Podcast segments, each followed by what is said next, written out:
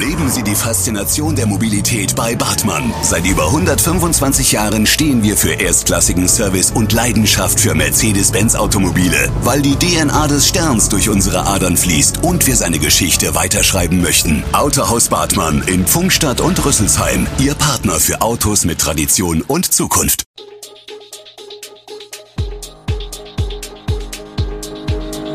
Gude, unser morgendliches News Update. Das Wichtigste aus Südhessen für Sie im Überblick. Guten Morgen aus Darmstadt an diesem 20. Mai. Frankfurt feiert seine Europapokalhelden, weitere schwere Unwetter angekündigt und eine gute Nachricht für alle Autofahrer und Pendler. Das und mehr gibt es heute für Sie im Podcast.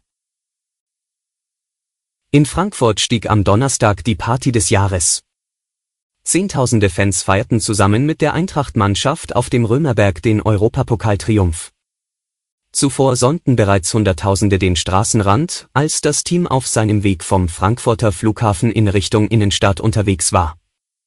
Trotz Unwetterwarnungen und Regen harten die Fans auf dem Römer aus und empfingen ihre Mannschaft, die sich und den Pokal nach einiger Verzögerung im Ablaufplan auf dem Balkon des Frankfurter Rathauses der feiernden Menge zeigte.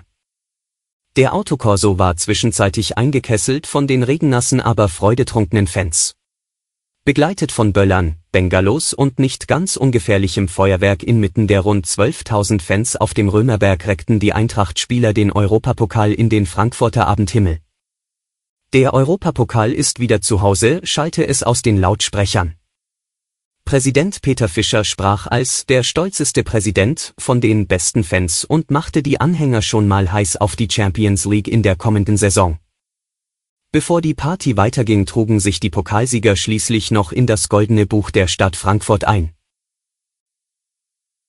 Streit um Zukunft des Airfield Griesheim in Darmstadt. Das Stadtparlament hat nun in seiner jüngsten Sitzung für die Entwicklung der 7,2 Hektar umfassenden Fläche grünes Licht gegeben. Damit verbunden ist auch die Bereithaltung von Gewerbeflächen, Wohnbebauung scheidet hingegen grundsätzlich aus, was die SPD kritisiert. In der Rangfolge der Konversionsgebiete ist das Airfield nordöstlich vom August-Euler-Flugplatz das erste seit langem, das auch in der Jetztzeit neu geplant werden kann. Denn die Starkenburg-Kaserne kann frühestens ab 2027 sukzessive entwickelt werden, wenn die Heeresinstandsetzungslogistik nach Pfungstadt umzuziehen beginnt. Gut die Hälfte des gesamten Airfields befindet sich überhaupt auf Darmstädter Gemarkung, die Bundesanstalt für Immobilienaufgaben wünscht sich eine Umnutzung für ein neues Trainingszentrum der Generalzollinspektion. Das Zolltrainingszentrum soll neben mehreren Gebäuden auch eine 2,5 Hektar große Außentrainingsfläche beinhalten. Bis auf einen denkmalgeschützten Hangar sollen dafür alle anderen Bestandsgebäude abgerissen werden vor allem linken Abgeordnete Maria Stockhaus kritisierte die Aufstellungsbeschlüsse zum Erfeld heftig, Natur ist wichtiger als Profite, sagte sie. Es müsse ein Ende der Flächenversiegelung her. Dass die Stadt allgemein dringend Potenzialflächen für Gewerbe benötige, ergab derweil eine Analyse. Nämlich, dass das städtische Angebot an Entwicklungsflächen nicht dem Bedarf entspreche und eigentlich doppelt so hoch sein müsste. Deutschland steht nach Angaben des deutschen Wetterdienstes (DWD) mit großer Wahrscheinlichkeit am Freitag ein extremes Unwetter mit Gewitter, Hagel und Sturm bevor. Nach Einschätzung eines Meteorologen dürfte vielerorts die höchste Warnstufe, Stufe 4, ausgerufen werden.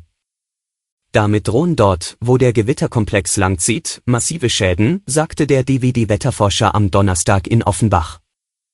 Erste Unwetterwarnungen vor schwerem Gewitter, Starkregen und Hagel gab es schon am Donnerstagabend unter anderem für Wiesbaden, Mainz, den Kreis Mainz-Bingen, den Kreis Bad Kreuznach, den Main-Taunus-Kreis und den Rheingau-Taunus-Kreis. Bis zum Donnerstagabend sind durch die angekündigten Unwetter in Hessen aber keine Menschen verletzt und größere Schäden verursacht worden von dem Unwetter ist am Freitag laut DWD vor allem ein gedachter Streifen von Nordrhein-Westfalen und dem nördlichen Rheinland-Pfalz bis nach Brandenburg und Vorpommern betroffen. Wo genau sich die Gewitter entladen, kann den Angaben zufolge allerdings erst wenige Stunden vorher sicher gesagt werden. Bei einer amtlichen Warnung der Stufe 4 kann es laut Definition für Menschen lebensgefährlich werden. Vermeiden Sie Aufenthalte im Freien. Verhalten Sie sich sehr vorsichtig und informieren Sie sich regelmäßig über die Entwicklung der Wettersituation, riet der DVD. Blicken wir nun darauf, woher eigentlich die Menschen nach Darmstadt zum Arbeiten kommen.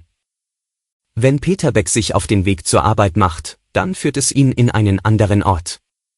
Der Ingenieur ist Berufspendler und damit einer von 19,6 Millionen Menschen in Deutschland, die nicht an ihrem Wohnort arbeiten. Er lebt im Odenwaldkreis, sein Arbeitsplatz ist in Darmstadt. Jeden Tag ist er dafür eineinhalb Stunden unterwegs. Seit rund 35 Jahren. Dort zu leben, wo Freunde, Familie, Erinnerungen, das Eigenheim oder günstigerer Wohnraum sind, werden als Gründe zu Pendeln ausgemacht. Auch für Wiebke Wolf aus dem Landkreis Offenbach. Die Lebensmitteltechnikerin fährt seit fast vier Jahren zum Arbeiten nach Darmstadt und zum Wohnen und Leben wieder hinaus. Für sie ist die hohe Miete in der Stadt der Hauptgrund, zu pendeln. Nach Zahlen der Bundesagentur für Arbeit nehmen 74.867 Menschen Strapazen in Kauf, um in Darmstadt zu arbeiten.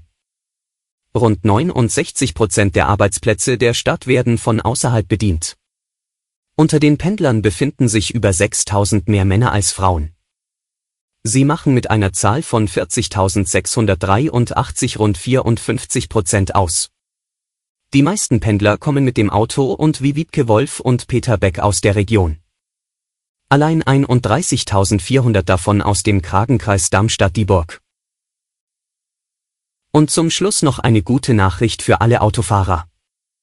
Der Bundestag beschloss am späten Donnerstagabend, die Energiesteuer auf Kraftstoffe im Juni, Juli und August auf das in der EU erlaubte Mindestmaß zu reduzieren. Bei Benzin sinkt der Steueranteil damit um 29,55 Cent pro Liter, einschließlich Mehrwertsteuer sogar um knapp 35,20 Cent. Bei Diesel gibt es ein Minus von gut 14 Cent bzw. 16,7 Cent mit Mehrwertsteuer. Dem muss am Freitag nur noch der Bundesrat zustimmen. Damit senken wir die Spritpreise auf das Vorkrisenniveau, versicherte der SPD-Abgeordnete Carlos Caspar. Tillmannsmann von der FDP erklärte, auf Mobilität angewiesene Menschen würden monatlich um mehr als eine Milliarde Euro entlastet. Die Maßnahme ist allerdings umstritten, die Preise an den Tankstellen explodierten zwar nach dem russischen Angriff auf die Ukraine regelrecht, sind aber inzwischen wieder spürbar gesunken, alle Infos zu diesen Themen und noch viel mehr finden Sie stets aktuell auf echo-online.de.